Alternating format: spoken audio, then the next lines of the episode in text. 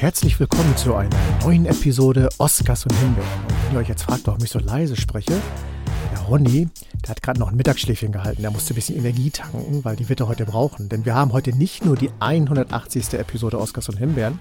Und er ist nicht müde, weil er seit 180 Episoden hier fleißig am Mikro steht und uns immer wieder mit den neuesten Infos aus der Streaming-Welt versorgt. Nein, es gibt heute auch wieder eine Himbeere, die hat es richtig in sich. Über die verraten wir aber noch gar nichts. Erstmal sage ich, hallo Ronny, bist du wach? Ich bin immer wach. Natürlich. Selbst wenn ich schlafe, bin ich wach. Der ist gut. Ich, ich, ich schlafe wie Gandalf, mit Augen offen. Stimmt. Ach, das, Oder- war, ein- das war ein gruseliges Bild. Ja, damals. oder ich schlafe wie Chuck Norris. Ja. Stimmt. Chuck Norris schläft nicht, der, der, Schlaf ist Chuck Norris oder Oder irgendwie ich. so, genau. Ja, und äh, wie geht's dir? Erzähl mal. Ich bin müde. Wach, aber müde. Stimmt, stimmt. Wie Ja, gesagt, du ansonsten brauchst ja deine Energie heute, ne? Genau. Ja, ja, es geht mir eigentlich ganz gut, aber ja, der, äh, die Himbeere heute, die hat es mir echt, also wirklich, habe ich mir gestern Nacht angeguckt und es hat mir echt äh, übel zugesetzt, ja. Mhm. Aber ich werde trotzdem versuchen, das ganz lieb und nett rüberzubringen. Ja, Weil ich habe echt, nicht. ich habe echt, doch, doch, nein, nein, ich werde das ganz lieb und nett rüberbringen. Na gut, na gut. Aber ich habe echte Wut. Also es ist wirklich, das ist eine mega Verarsche. Ja. Also ich, ich sag mal so, wir, wir schreiben ja mittlerweile Februar, also die Leute warten auf Ronny on Fire. Also wenn du, ne, lass den Stecker los, also kannst auch ja, Gas ja, geben. Nein, nein, ich will, ich Okay, will, okay. muss das mal, weil sonst, sonst eskaliert es wirklich. Okay, okay. Natürlich haben wir aber auch heute äh, das ganz normale Programm. Du hast noch zwei Oscars dabei, ich habe einen Oscar Ja. dabei, eine super Geschichte, aber dazu später mehr. Und ja, von daher halten wir es doch heute mal kurz, schmeißen den Jingle rein, umso mehr Platz hast du hinten raus.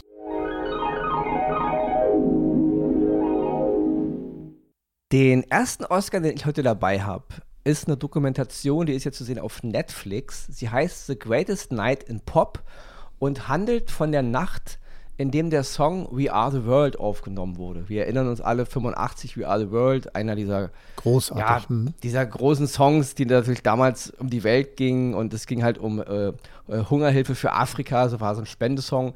Man darf nicht außer Acht lassen, dass Bob Geldof äh, Weihnachten 84, also ein Jahr davor, mit Band 8 äh, den Song Do They Know It's Christmas gemacht hat. Und das im Grunde nur die amerikanische Variante dieser Art war. Weil ich glaube, es ging aus von Harry Belafonte, wenn ich mich nicht täusche. Und es ging wirklich darum, es war ja immer so, dieses typische White Savior-Prinzip war ja auch damals schon, dass den Leuten halt auffing, okay, hier gibt es immer Hungerhilfe für Afrika und es sind im Grunde alles fast weiße Musiker, die das machen. Da dachten sich die schwarzen Musiker, ja, wir können ja auch mal sowas machen, nicht? Und Harry Belafonte hat es dann irgendwie geschafft, so Leute wie Quincy Jones an Bord zu holen, aber auch dann Lionel, Lionel, Lionel, Lionel Richie, sorry Leute, und Michael Jackson. Und Lionel Richie und Michael Jackson haben dann den Song auch geschrieben. Und das Krasse ist gar nicht mal so, dass sich da jetzt eine Menge Stars der ihre Zeit zusammentun und so einen Song machen.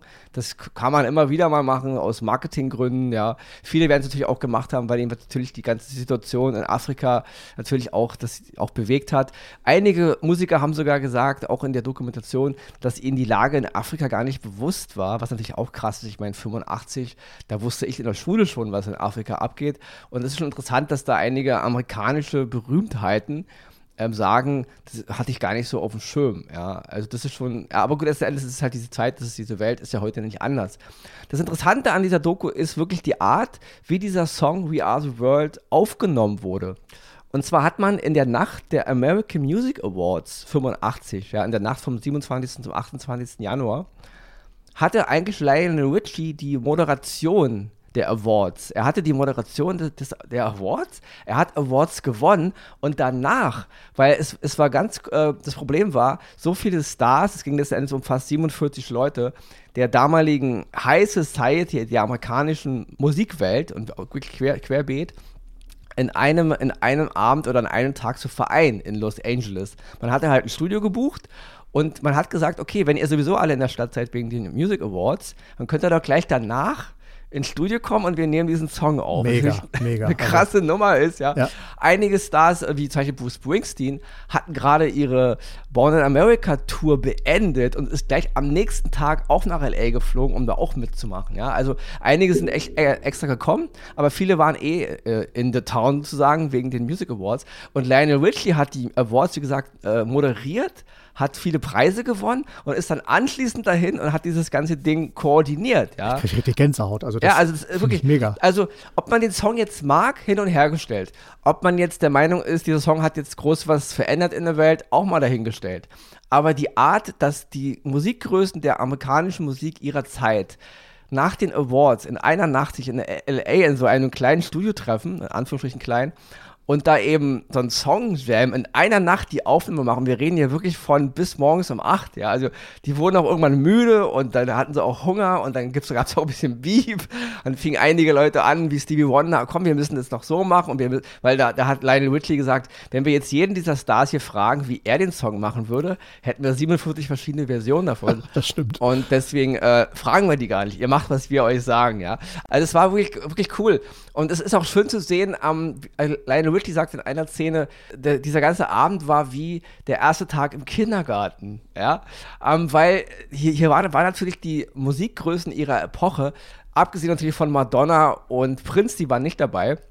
Madonna wollte man auch haben, aber man hatte, hatte sich dann eher für Cindy Lauper entschieden. Was mhm. ich auch besser finde, ich halte Cindy Lauper, Cindy Lauper ist nie dieser Megastar geworden wie Madonna.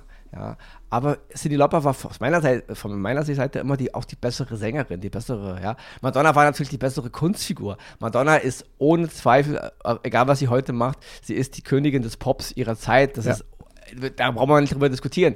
Aber Cindy Lauper war natürlich vom, vom Volumen, von dem, was sie so gesungen hat, viel mehr so, fand ich einfach cooler. Ja? Und das ist auch wunderschön, wie diese ganzen Stars dann versuchen, so ihren Flow da reinzubringen. Aber Lionel Richie und Michael Jackson und auch das ganze Team, die das so arrangiert haben, haben eben auch darauf geachtet, die Stars ihrer jeweiligen Stimmlage auch, äh, wer passt hinter wen, ja, also wer kann mit wem zusammen singen und so. Und das ist wirklich ganz krass, gerade die etwas neueren Stars ihrer Zeit, so wie Huey Lewis zum Beispiel, der damals noch relativ frisch war in dieser Mega-Performance. Ich meine, wenn du da neben Michael Jackson stehst oder neben Diana Ross, ja, neben Harry Belafonte, dann fühlst du dich als gerade mal mit deinem ersten Hit-Album oder so, Huey Lewis, natürlich wieder, wieder Kleine in der Runde, ja. Und das ist auch echt cool gemacht. Und was ganz krass ist, ist äh, Bob Dylan, ja. Ja, nun auch eine Ikone, selbst 85 schon, das war ja schon ein, ja, der große Poet äh, des, äh, dieses, dieser ganzen, seiner, also dieser Liedermacher, amerikanischen Volkssong-Liedermacher, das ist ja eine ganz andere Art von ähm, Musik gewesen, als es Diana, Diana Ross zum Beispiel. Und bei dem hat man echt gemerkt, wie er komplett hilflos ist. Also er, er stand dazwischen, als die alle so den Chor gesungen haben, hat er so, hat er so kaum die Lippen bewegt. Er wusste gar nicht, was. okay. Natürlich wollte er mitmachen, weil es ging um eine gute Sache. Und das ist echt so schön zu sehen, diese ganzen Megastars ähm, wie, wie unsicher sie sind. Weil es ist eine Sache, wenn du jetzt, äh, du bist jetzt Diana Ross, du bist Bob Dylan, du bist Bruce Springsteen und du bist auf deinem Konzert und da sind deine Fans, dann bist du ja der Mittelpunkt, du bist ja die große Nummer. Aber in diesem Raum von 47 Megastars, da warst du einfach nur einer von vielen und du wusstest, der kann das besser, die kann das besser. Also du hast so richtig in den Blicken gemerkt, wie sie sich unwohl gefühlt haben. Nicht, weil sie sich jetzt, die waren jetzt nicht peinlich berührt, aber sie, sie, waren trotzdem überzeugt von ihrer, von ihrer Fähigkeit. Aber dennoch wussten sie, hier glänze ich nicht heraus, weil die sind alle irgendwie geil, ja. Und das ist wirklich schön zu sehen. Und das ist auch ein Geniestreich, glaube ich, gewesen von Quincy Jones und seinem ganzen Team, das so zu machen. Die jetzt nicht alle einzeln irgendwo singen zu lassen, bei sich zu Hause in ihren Studios oder so, sondern sie echt alle in einen Raum zu holen. Und sie sehen sich auch, ja. Und das ist wirklich echt toll gemacht, ja. Und diese ganze Art der Aufnahme. Und zwei der bewegendsten Momente fand ich, waren einmal, ähm, dass Bob Geldof wurde eingeladen, weil er nun diese äh, Band 8, äh, diesen Hit gemacht hatte, ein Jahr zuvor. Und hat diesen ganzen Leuten, diesen Megastars der Musikindustrie ihrer Zeit äh, in Amerika, die kamen gerade von den, von den Music Awards, sie waren in Feierlaune, einige von ihnen hatten Preise gewonnen, alle hatten so, äh, es hing auch ein Schild irgendwie an der Tür, lasst bitte euer Ego draußen, fand ich auch geil, das muss jeder sehen, der da reingegangen ist. Sehr gut. Und er hat dann kurz eine Rede gehalten, Leute, warum ihr eigentlich hier seid. Und da hat er wirklich von Afrika berichtet, was da los ist und wie schlimm das ist und wie die Menschen da echt sterben. Und da hast du richtig gesehen, wie er die alle downgegradet hat. Also die merkten dann, warum sie eigentlich da sind. Das war wirklich ein schöner Moment. Und Michael Jackson war gar nicht bei den Music Awards. Er war schon der Erste im Studio. Mhm und hat sein, ähm, seine, seine Strophen teilweise schon eingesungen. Er war aber auch noch später da, als die anderen gekommen sind, also er war die ganze Zeit dabei. Aber er war am Anfang alleine und das ist auch eine echt schöne Szene zu sehen, wie dieser Michael, junge Michael Jackson da steht und so seinen Song singt und immer so den Toningenieur fragt, so, war's gut so? Hab ich schön gemacht und so, ja. Und äh, das ist wirklich, das war ein ganz großer Moment, fand ich, ja. Ähm, ich bin aufgrund der ganzen, ja, der ganzen Geschichte mit Michael Jackson natürlich ein bisschen auf Kriegsfuß mit dem Mann, weil das kann man alles nicht wegignorieren, was da in den letzten Jahren so hochgekommen ist. Aber dennoch ist dieser, diese, er ist auch der King of Pop seiner Zeit, das kann man ihn auch nicht wegnehmen. Und musikalisch war er wirklich ein Genie. Und das ist wirklich ganz groß. Also, und da kommen eine Menge tolle Szenen zusammen, die mich wirklich sehr, sehr berührt haben, sehr, sehr bewegt. Am 7. März 85 kam der Song dann raus und hat, war natürlich ein Mega-Erfolg, äh, keine Frage. Ähm, natürlich ist die Frage jetzt, die Kinder und viele Menschen in Afrika heute hungern immer noch. Also diese Lage hat sich da eigentlich nicht krass groß verändert. Wir haben immer noch ganz große Probleme. Und wenn man sich dann überlegt, dass es jetzt auch schon fast 40 Jahre her ist, da merkt man, wir Menschen lernen leider nicht so viel aus unseren Geschichten, ja. Dennoch ist es immer wieder gut, wenn man auf diese Missstände hinweist, ja. Und ich fand diese ganze Doku wirklich sehr schön. Sie ist zu sehen auf Netflix. Sie heißt The Greatest Night in Pop und es ist wirklich, kann man wirklich nicht anders sagen, es ist eine, einer der Greatest Night in Pop. Und alle, die dann da auch noch so beteiligt waren, die heute darüber noch sprechen konnten, viele sind ja schon gestorben, waren auch sehr ergriffen von dem Abend und das erzählen sie auch wirklich sehr schön. Noch ein kurzes Wort zu Sheila E. Sheila E. war damals eine Sängerin, die viel mit Prince unterwegs war. Und man hatte sie im Grunde eingeladen, äh, indirekt mit der Hoffnung, dass man so Prinz noch hinlotst.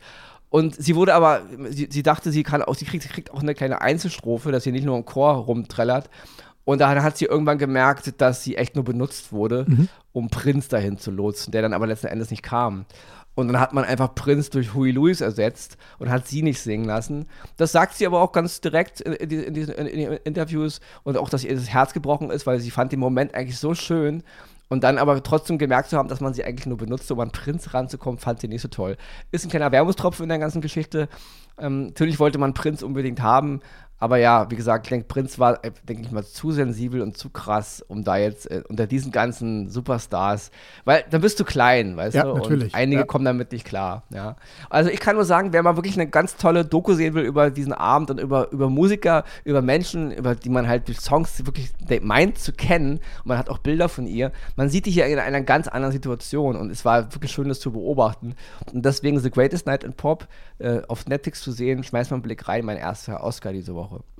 Klingt mega spannend. Und wie gesagt, ich hatte gerade Gänsehaut, als du das so erzählt hast, wie die alle zusammengekommen sind und wie die Idee dahinter ist, krass. Weil ich, den Song kenne ich natürlich auch, der hat mich auch viel begleitet und ich finde ihn immer noch super. Die ganze mm. Geschichte dahinter kannte ich gar nicht. Also deswegen ja, also sehr cool. ich werde es mir anschauen. Wert. Ja, ja, kann ich echt nur empfehlen. Na gut, äh, wir bleiben bei Netflix und ich gebe ein bisschen Gas, denn äh, ja, was soll ich sagen? Der Ronny hat ja nachher noch was und deswegen, äh, ich habe hier aber auch noch was wie du immer anteaserst und da ja. habe ich immer außen Druck, Mensch. Ich weiß, ich weiß nicht. Ich will Ronny on Fire sehen. Hören, Entschuldigung. Es geht um die Serie Criselda. Criselda ist die wahre Geschichte der Anna Criselda Blanco Restrepo und das war in den 70er, 80ern eine ja, Narcos-Frau, so nenne ich es mal, die halt in Miami aufgestiegen ist und auch wieder abgestürzt ist. Einige werden die Geschichte vielleicht schon kennen. Wer noch nicht weiß, was Narcos ist, Narcos ist die Geschichte von Pablo Escobar, auch äh, auf Netflix zu sehen, was man sich anschauen kann. Es geht aber auch um die, das, was in Mexiko passiert ist. Und hier geht es eben um diese eine Person, Griselda Blanco. Sie flüchtet aus Kolumbien, um vor dem Kartell abzuhauen, weil diverse Geschichten vorgefallen sind, und landet in den USA und wollte dort eigentlich ein entspanntes Leben aufbauen. Das ist der Anfang der Geschichte wie es natürlich so ist, man kann das Leben nicht so ganz hinter sich lassen. Wie, wie heißt immer der, äh, der Spruch? Du kriegst zwar die Frau aus dem Dorf, aber das Dorf nie aus der Frau. So ungefähr kann man sich das vorstellen, läuft das Ganze. Und sie landet natürlich irgendwann wieder in den Fängen des Kartells. Und wie ich ja am Anfang schon gesagt habe, geht es hier um den Aufstieg und den Absturz, wie sie halt äh, in, in, Miami, da spielt das Ganze dann äh, das Kartell, ja, erst unterstützt, dann nicht unterstützt. Ich will gar nicht so viel spoilern, weil ihr sollt es euch natürlich anschauen. Was hier wirklich richtig gut ist, ist die äh, schauspielerische Leistung von Sofia Vergara, die die Griselda Blanco spielt. Sie verkörpert eine so eine derartige Zerbrechlichkeit in dieser Frau, die eigentlich für, für ihre Kinder sorgen will und ein ganz stinknormales Leben führen will und irgendwie aber nicht davor flüchten kann.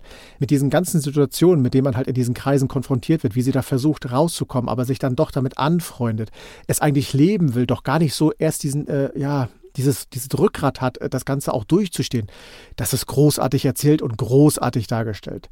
Auch zu erwähnen ist Juliana Elden, die die äh, Detective June Hawkins spielt, die natürlich der Gegenpart ist, die halt die ganze Zeit darauf aus ist und merkt, irgendwas hier in Miami stimmt nicht. Und Leute, ihr müsst mir zuhören, weil das Ganze spielt natürlich in einer absolut dominierten Männerwelt, wo die Männer wirklich sagen, Frauen gehört an den Kochtopf, die haben gar keine Ahnung von dem, was sie spielen. Und das spielt auf beiden Seiten eine riesengroße Rolle. Und wo wir in den letzten Wochen, Monaten ja viele Filme und Serien gesehen haben, wo es immer so um starke Frauen und alles geht, hier wird diese Verkörperung, was eine starke Frau ist, perfekt erzählt, perfekt dargestellt, auch wenn man natürlich nicht alles wörtlich nehmen kann, weil wir reden natürlich auch über kriminelle Aktivitäten und so weiter. Das wird alles glaubhaft rübergebracht und ist toll erzählt und ich kann es nur jedem empfehlen. Griselda auf Netflix, sechs Episoden, spannend äh, erzählt und mit einer, ja, wie soll man sagen, mit einem Verlauf, mit dem man hätte rechnen können, aber ich persönlich gar nicht gerechnet habe. Von daher absolute Pflichtempfehlung, Griselda auf Netflix, mein Oscar diese Woche. Habe ich noch nicht gesehen, aber ich war wirklich, ich fand die Serie Narcos mit über Pablo ja. Escobar und auch wie es dann später mhm. weiterging in Mexiko ganz, ganz groß. Also fand ich sehr, sehr gut gemacht, auch mit Diego Luna dann später noch. Ähm, Gucke ich mir auch an. Mhm. Also klingt auf jeden Fall interessant.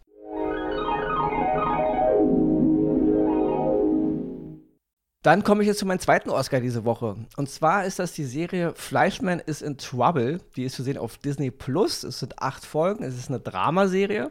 In der Hauptrolle ist zu sehen Jesse Eisenberg und Claire Danes in einer eigentlichen Nebenrolle. Und noch zu erwähnen ist Lizzie Kaplan, eine Schauspielerin, die ich ganz, ganz toll finde. Seit der Serie Masters of Sex damals, keine Ahnung, wer das alles geguckt hat, aber sie ist nicht der, hat nicht diesen krassen, ja, ich dachte, die wird dann irgendwann nochmal in den Film ganz groß und eigentlich ein Megastar. Ist sie bis jetzt nicht geworden. Ich, deswegen freut es mich, sie mal wieder gesehen zu haben. Also Lizzie Kaplan, ich mag sie wirklich sehr, sehr, sehr, sehr gerne, sie zu sehen. Aber die Hauptrolle, wie gesagt, Jesse Eisenberg. Es geht um einen 41-jährigen Familienvater, Schrägstrich Arzt, sein Name ist Dr. Toby Fleischman, der im Grunde vor den Scherben seines Lebens steht. Seine Ex-Frau, Claire, von Claire Danes gespielt, sie haben sich halt getrennt und es war bis jetzt die Liebe seines Lebens. Zwei Kinder haben sie auch. Er ist halt Arzt in Anführungsstrichen, der nur in Anführungsstrichen 300.000 Dollar im Jahr nach Hause bringt. Okay. Ja. Er sagt damit, äh, auf, äh, in den meisten Gegenden der Welt bin ich damit reich, aber nicht in der Welt seiner Ex-Frau, ja.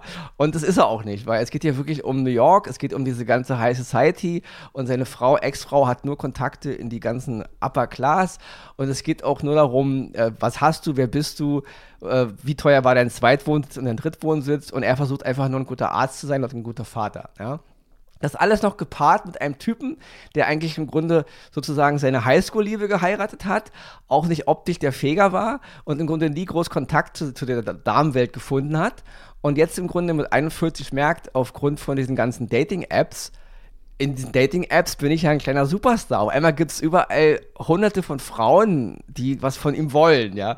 Sei es äh, Sex äh, übers Telefon, sei es Sex übers Handy, sei es auch Sex in echt, ja. Also die verrücktesten Sachen. Und das ist alles so gepaart. Also wir erleben im Grunde eine, eine wunderbare Geschichte eines Mannes, der ein bisschen in seine Midlife-Crisis stolpert, ähm, wie aber auch im Grunde die, die, die Weiblichkeit für sich wieder entdeckt und dass er als Mann auch was zu bieten hat und nicht nur der ner nerdige Typ aus der Ecke ist, der den in Anführungsstrichen heißen Bräuten immer hinterhergeguckt hat und die wollen nichts von ihm wissen. Jetzt gucken sie auch mal zurück und sagen, hey Fleischmann. Und deswegen, Fleischmann ist in Trouble in vielen Hinsichten. Also, wer ist er? Was macht er eigentlich jetzt mit seinem Leben? Wie kommt er klar? Wie definiert er sich in diesem ganzen Apparat? Wie, wie positioniert er sich seiner Ex-Frau gegenüber und seinen Kindern? Der, sein Sohn ist ein bisschen, ein bisschen kleiner, ruhiger. Seine, seine, Tochter ist so eine Aufmüpfige, die nach dem Motto: Ja, du bist hier voll der Loser. Mama war, ist die Reiche, ist die Coole. Du bist halt so. Das alles muss ja irgendwie klarkommen. Plus diese ganze, diese ganze neue Welt der, der Erotik, die über ihn hineinstülpt. Ja? Und das alles ist von Jesse Eisenberg wirklich, ja, er ist immer gut. Ja? Ich mochte ihn auch als Lex Loser. Viele haben ihn ja nicht gemocht. Ich fand ihn toll als Lex Luthor. Ich mag ihn von seiner ganzen Art her. Ich mag sein, sein Gesicht. Ich mag die ganze Art, wie er spielt. Er hat ein wunderbares Gesicht. Äh, trottelig doof zu gucken und trotzdem aber äh, immer noch cool dabei auszusehen. Also ich mag ihn irgendwie. Und ich fand diese ganze Serie wunderbar. Sie war, sie war ein bisschen, sie war ruhig, sie war zurückhaltend erzählt. Ich mochte die Kamera, ich mochte die ganze Art, wie es inszeniert ist. Ich mochte die Musik, ja. Ich fand das wirklich ist ein rundes Ding, ja. Und deswegen kann ich nur wirklich jedem empfehlen, Wer mal eine coole Serie sehen will über so einen Typen, der an seiner Midlife-Kreise stolpert und eben auch ein bisschen lachen will, aber auch mit sehr viel kritischen Untertönen. Es wird echt geschossen gegen diese ganzen Menschen, die der Meinung sind, ich definiere mich darüber über mein Haus, mein Boot und mein Auto und so, ja. Das wird alles sehr schön verpackt und in der Figur des, äh, des, ähm, des Fleischmann auch wunderbar haben wir eine Figur, mit der wir uns identifizieren können. Und deswegen, Fleischmann ist in Trouble auf Disney Plus, mein zweiter Oscar für diese Woche. Schmeißt mal einen Blick rein. Klingt irre lustig, also werde ich mir auch anschauen. Mhm, das fand ich auch. Also ich habe echt gelacht und ja. aber mit einem Zwinkern und eben, wie gesagt, es hat auch einen sehr kritischen Unterton. Also hat mir echt eine Menge Spaß bereitet. Wunderbar. Damit switchen wir jetzt zur Himbeere diese Woche. Ich hatte diese Woche eigentlich eine andere Himbeere. Und zwar die Serie Mr. und Mrs. Smith, die gerade bei Amazon Prime ganz neu ist, die gerade übermäßig gefeiert wird von vielen Kritikern. Ich bin jetzt, glaube ich, bei Folge 4 und ich dachte mir, okay, diese andere Himbeere hat sich jetzt aufgedrängt, deswegen werde ich diese Himbeere auf nächste Woche verschieben. Keine Ahnung, ob die nächsten vier Folgen dann auch richtig der Reißer werden, kann ich mir aber nicht vorstellen. Ich stehe dieser Serie echt kritisch gegenüber. Aber wir kommen diese Woche erstmal zu den aktuellen, zur aktuellen Himbeere. Das ist der Film The Marvels. Den hatte ich mir eigentlich nur einfach nur der Chronologie wegen angeguckt und weil ich einfach also up to date sein will. The Marvels ist der 33. Spielfilm im Mar Marvel Cinematic Universe, dieser, wo, diesem wunderbaren Riesenkosmos, den Disney-Marvel da in den letzten Jahren seit 2008 mit dem ersten Iron Man aufgebaut haben. Der 33. Spielfilm. Okay, es ist ein hartes Brett, natürlich so ein Universum zu etablieren. Aber was hier mittlerweile bei Disney-Marvel verzapft wird, das geht sprichwörtlich ja, auf keine Kuhhaut. Ja. Das ist unglaublich. Man hat es in den Streaming-Diensten schon eine Menge dümmliche Serien gesehen im Marvel Cinematic Universe, hat sich mittlerweile aber auch auf die Kinofilme verlagert. Also die ganzen letzten Kinofilme waren schon sehr, sehr dröge. Der zweite Teil von Black Panther hat mir überhaupt nicht gefallen. Dann diese Strange, Doctor Strange, diese oh, Fortsetzung war furchtbar, absolut furchtbar, Müll. Furchtbar.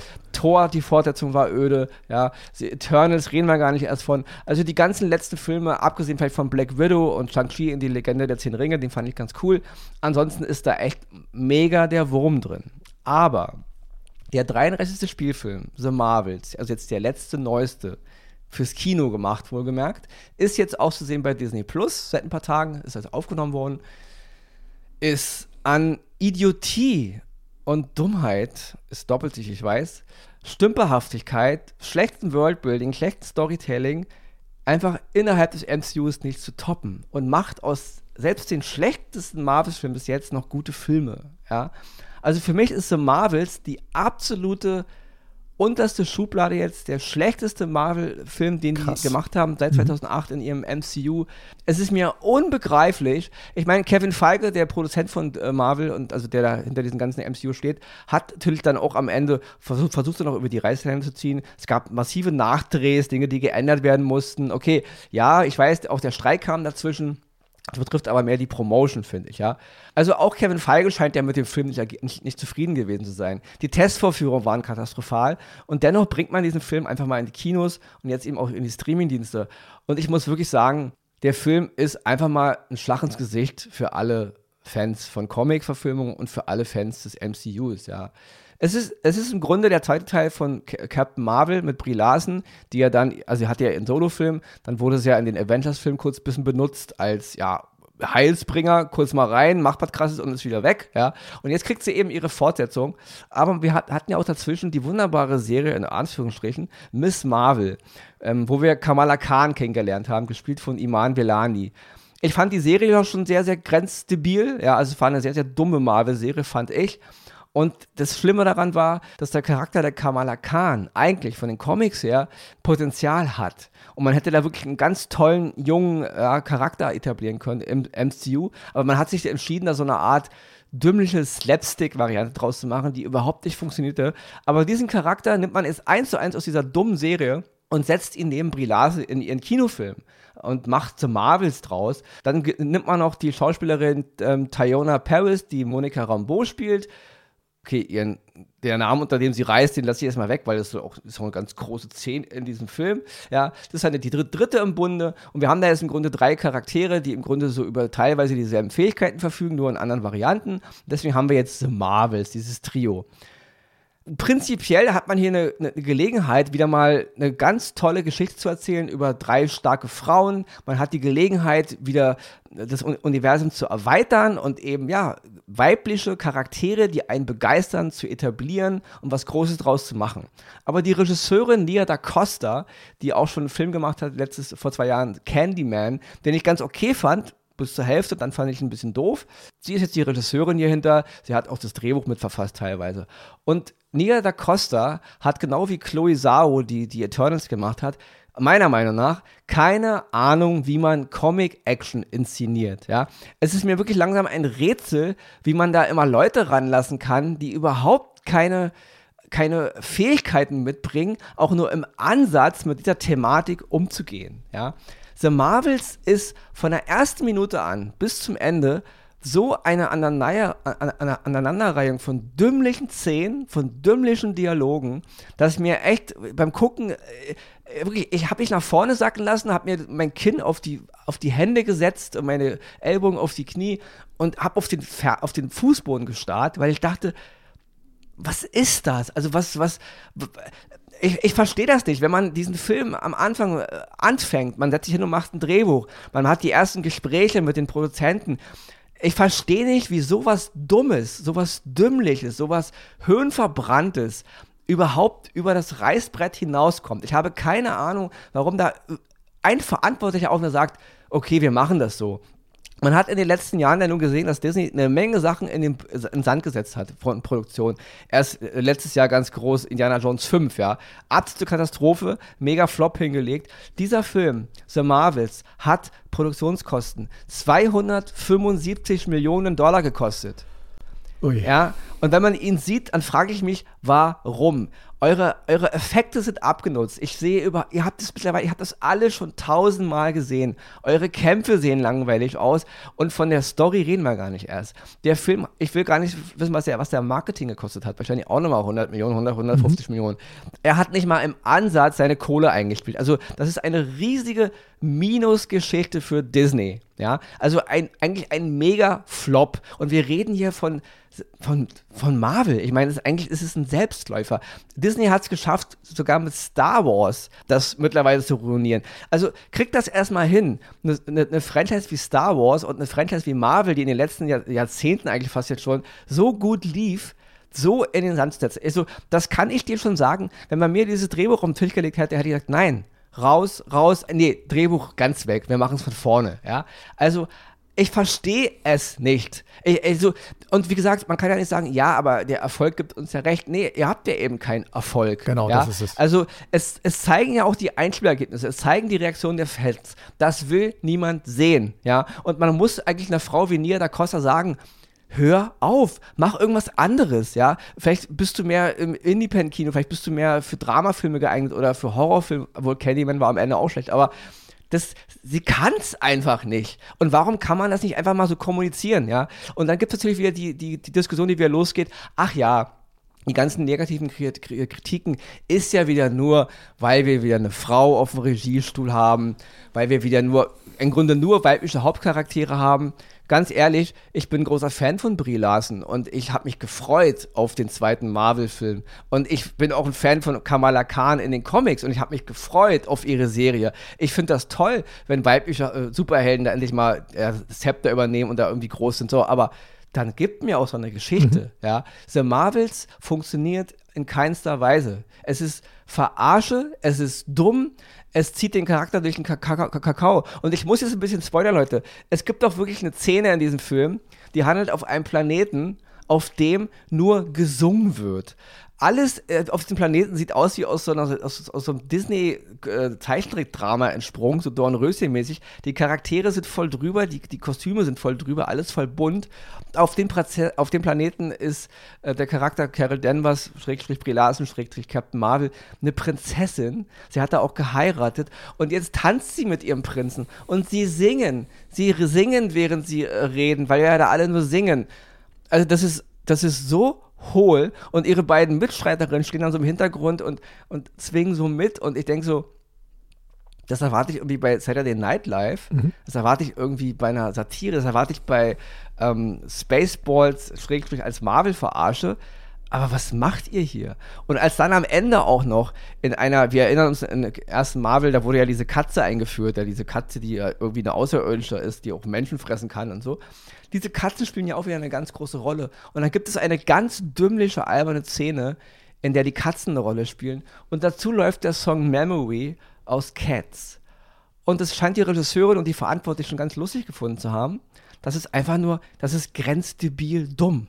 Ja, das funktioniert überhaupt nicht. Das ist eine Beleidigung für diesen Song. Es ist ein wunderbarer Song, den er so für so eine dümmliche Sache zu benutzen. Also da, da ist mir, da ist mir echt, ich, ich habe richtig Wut bekommen beim Gucken. Ja, das ist so hohl. Und ich muss auch noch mal ein Wort zu Brie Larson und zu ähm, Samuel Jackson sagen. Samuel Jackson hat ja auch wieder eine größere Rolle als Nick Fury wirklich, die Frage geht raus, ja. Vielleicht durch stille Post, vielleicht kennt da draußen jemand, der jemand kennt, der jemand kennt, der jemand kennt, der Brie Larson kennt und der Samuel Jackson kennt. Die Frage geht jetzt mal raus.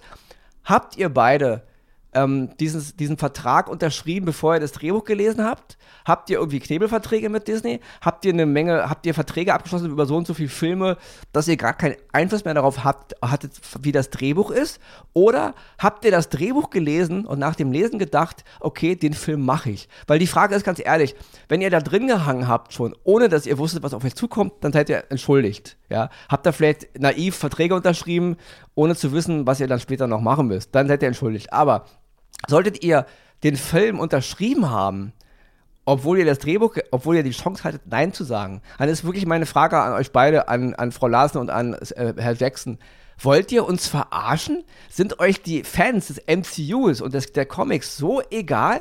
Ja, es ist eine Beleidigung, dass ihr euch für so eine Scheiße hergibt. Ja, also Brie Larson macht aus ihrem Marvel-Charakter eine absolute Hohlnuss. Ja, es ist, es ist, hat nichts mit dem zu tun, was wir bis jetzt kennengelernt haben. Diese, diese, ja, sie ist ja eigentlich mit einer der krassesten Superhelden überhaupt, ja, in diesem ganzen Kontext. Und man macht aus ihr eine absolute Nullnummer. Ja, und Samuel Jackson macht aus Nick Fury einen absoluten Volldeppen. Das ist, es ist gar nicht mehr zu ertragen, was der hier für eine Scheiße labert. Axel, willst du irgendwas sagen? Weil ja, ich so wollte gerade sagen, und das noch nach der Serie Secret Invasion eigentlich, wo ja. der Charakter ja noch eine, eine, neue Seite bekommen hat, die eigentlich erzählenswert war. Ja. Absolut, ja. Funktioniert überhaupt nicht, mhm. ja. Also alles, was ein bisschen in Secret Invasion aufgebaut wird, alles, was bis jetzt mit, mit Captain Marvel aufgebaut wurde, das wird hier alles mit Füßen getreten, das ist absolut an den Haaren herbeigezogen. Von der schlechten Hauptdarstellerin, die hier die Böse sein soll, rede ich gar nicht erst. Also den Namen erwähne ich nicht mal. Also ist so albern, was, da, was mir da prä präsentiert wird. Die Geschichte ist dumm und es ist wirklich, ähm, die, Nick Fury auch, also Nick Fury wird so zu einem Vollpfosten gemacht. Also Samuel Jackson wirklich absolut peinlich. Also das ist, ist, absolut unwürdig diesen beiden Schauspielern gegenüber. The Marvels ist ein absoluter dummer Film und es ist wirklich, du sagst, es ist der Genickschuss, ich, für mich ist es jetzt nur der Knieschuss für die, ähm, für die Franchise des MCUs, weil man will ja noch eine Menge andere Sachen machen, man will ja noch die Avengers rebooten, ja. Ähm, was ich wirklich gemerkt habe, diese Filme und Serien wollen nur noch eins, die ganze Show läuft nur noch darauf hinaus, um irgendeine Post-Credit-Szene zu machen, um irgendwas wieder anzuteasern, um die nächste Serie, um den nächsten Film, aber ihr habt überhaupt keinen Fahrplan mehr. Es ist unglaublich peinlich, was ihr bei Marvel da mittlerweile auf die Beine stellt, ja. Es kommt mir so vor, als Thanos damals die Leute alle weggeblippt hat im MCU, haben die auch vielleicht die ganzen Kreativen bei Marvel weggeblippt, aber als Iron Man die alles zurückgeholt, zurückgeholt hat, sind die nicht zurückgekommen, mhm. ja. So kommt mir das vor. Also das ist absolut hanebüchen dumm, was ihr da macht, ja. Und es kann mir auch keiner erzählen, dass man das irgendwie, konnte man nicht wissen, man wollte neue Wege gehen. Nein, da haben mittlerweile Leute das, das Tab in der Hand, die keinerlei Ahnung haben, was sie da eigentlich machen. Ja, das ist in höchstem Maße dümmlich, im höchsten Maße unkreativ und im höchsten Maße schlecht. Ja, The Marvels ist eine absolute, äh, wirklich gemessen an auch 275 Millionen Produktionskosten. Da legt man einem Regisseur wie Nina da Costa 275 Millionen auf den Tisch, natürlich plus Nachdrehs, aber und das ist, was dabei rauskommt. Und sie schreibt auch noch am Drehbuch mit. Also bitte, diese Frau, lass die ganz, ganz weit weg von nächsten Verfilmungen. Das geht, also was MCU betrifft, ja. Oder wahrscheinlich gibt Disney jetzt auch noch eine Regie bei Star Wars, ja. ist ja auch gerade. Dann kannst du da weitermachen. Oh, oh. Also ganz, ganz schlecht. The Marvels 33. MCU-Film ist einer, ist der schlechteste Marvel-Film bis jetzt in meinen Augen. So schlecht war noch keiner, ja. Und der Charakter von äh, Kamala Khan, gespielt von Iman Villani, fand ich in der Serie schon total dämlich und das wird hier in einer Nummer fortgeführt. Also es ist so albern, es ist so affig wie die Charaktere. Ich habe da irgendwo gelesen, die Chemie der Hauptdarsteller würde noch vieles retten. Nee, das ist affig, wie dieses kleine ja, Mädchen in Anführungsstrichen, da Captain Marvel äh, so als, als lächerliche Figur darstellen lässt und man nimmt diesen Charakter von Brie Larson und macht aus ihr wirklich einen Volltrop und das ist un also es ist für mich ganz schwer zu beobachten, ja. Und dass da niemand einschreitet und sagt, hier ist jetzt mal Schluss, ja, also ihr seid wirklich gerade dabei, euer MCU zu vernichten. Ja, das ist, ihr macht es in den Serien teilweise schon, da wird so viel Rotz veröffentlicht, so viel Blödsinn, ja, und eigentlich war das MCU mal ein Garant für gute und unterhaltsame Filme. Aber ihr habt da keine Fahrrichtung mehr. Es ist so, als würde da ein Schiff auf dem Ozean steuern, kein Steuermann, kein Fahrplan. Jeder, der mal zufällig am Steuerrad vorbeiläuft, darf mal kurz dran drehen und so hoffen die irgendwie durch den Sturm zu kommen oder irgendwie äh, ans Ziel zu kommen. Die haben keinen Plan mehr. Das ist unglaublich peinlich, was da läuft, ja. Und deswegen so Marvels auf Disney Plus. Leute, klemmt's euch. Wenn ihr MCU-Fans seid, tut euch den Wahnsinn an. Ich hab's auch gemacht. Aber wenn ihr damit gar nichts am Hut habt, könnt ihr euch das eh klemmen. Wenn ihr da irgendwo was lest, oh, der große neue Action-Erfolg-Hit jetzt bei Disney Plus, könnt ihr euch klemmen. Da werdet ihr eiskalt belogen. Das ist ein Riesenhaufen Bullshit, ja. Absolut schlimm. Und das ist jetzt das Letzte, was ich jetzt gesagt habe. Und jetzt sage ich Tschüss. Und wir hören uns nächste Woche in sieben Tagen. Und jetzt darf Axel noch was sagen. Den 180. Geburtstag habe ich ein bisschen anders vorgestellt, aber gut, ja, muss man so stehen lassen. Ich gebe dabei vollkommen recht. Wenn ich daran überlege, Superhelden, ist mal bis zum Ausscheiden von Thanos gab es ja danach noch so zwei, drei Serien, wo man sagen konnte, das ist noch alles okay, aber mittlerweile Superhelden im, Marvel-Universum sucht man vergeblich, weil das sind keine Superhelden mehr, das sind gefühlte, äh, äh, fehlgeleitete Comedians, die da irgendwie äh, versuchen, dem, mit einem Umhang und in einer Superkraft was hinzuzaubern. Und das sieht furchtbar aus auf dem Bildschirm. Also, uh, hatte ich vorhin noch Gänsehaut, so ist mir jetzt ein Schauer über den Rücken gelaufen. Sei es drum. Nächste Woche geht es hier weiter mit Schauer, mit Gänsehaut, das werden wir sehen. Deswegen natürlich, schaut fleißig Filme und Serien, wir tun es natürlich auch. Bleibt uns treu, bleibt gesund und wir hören uns nächste Woche zur 181. Episode Oscars und Himbeeren. Bis dahin, ciao.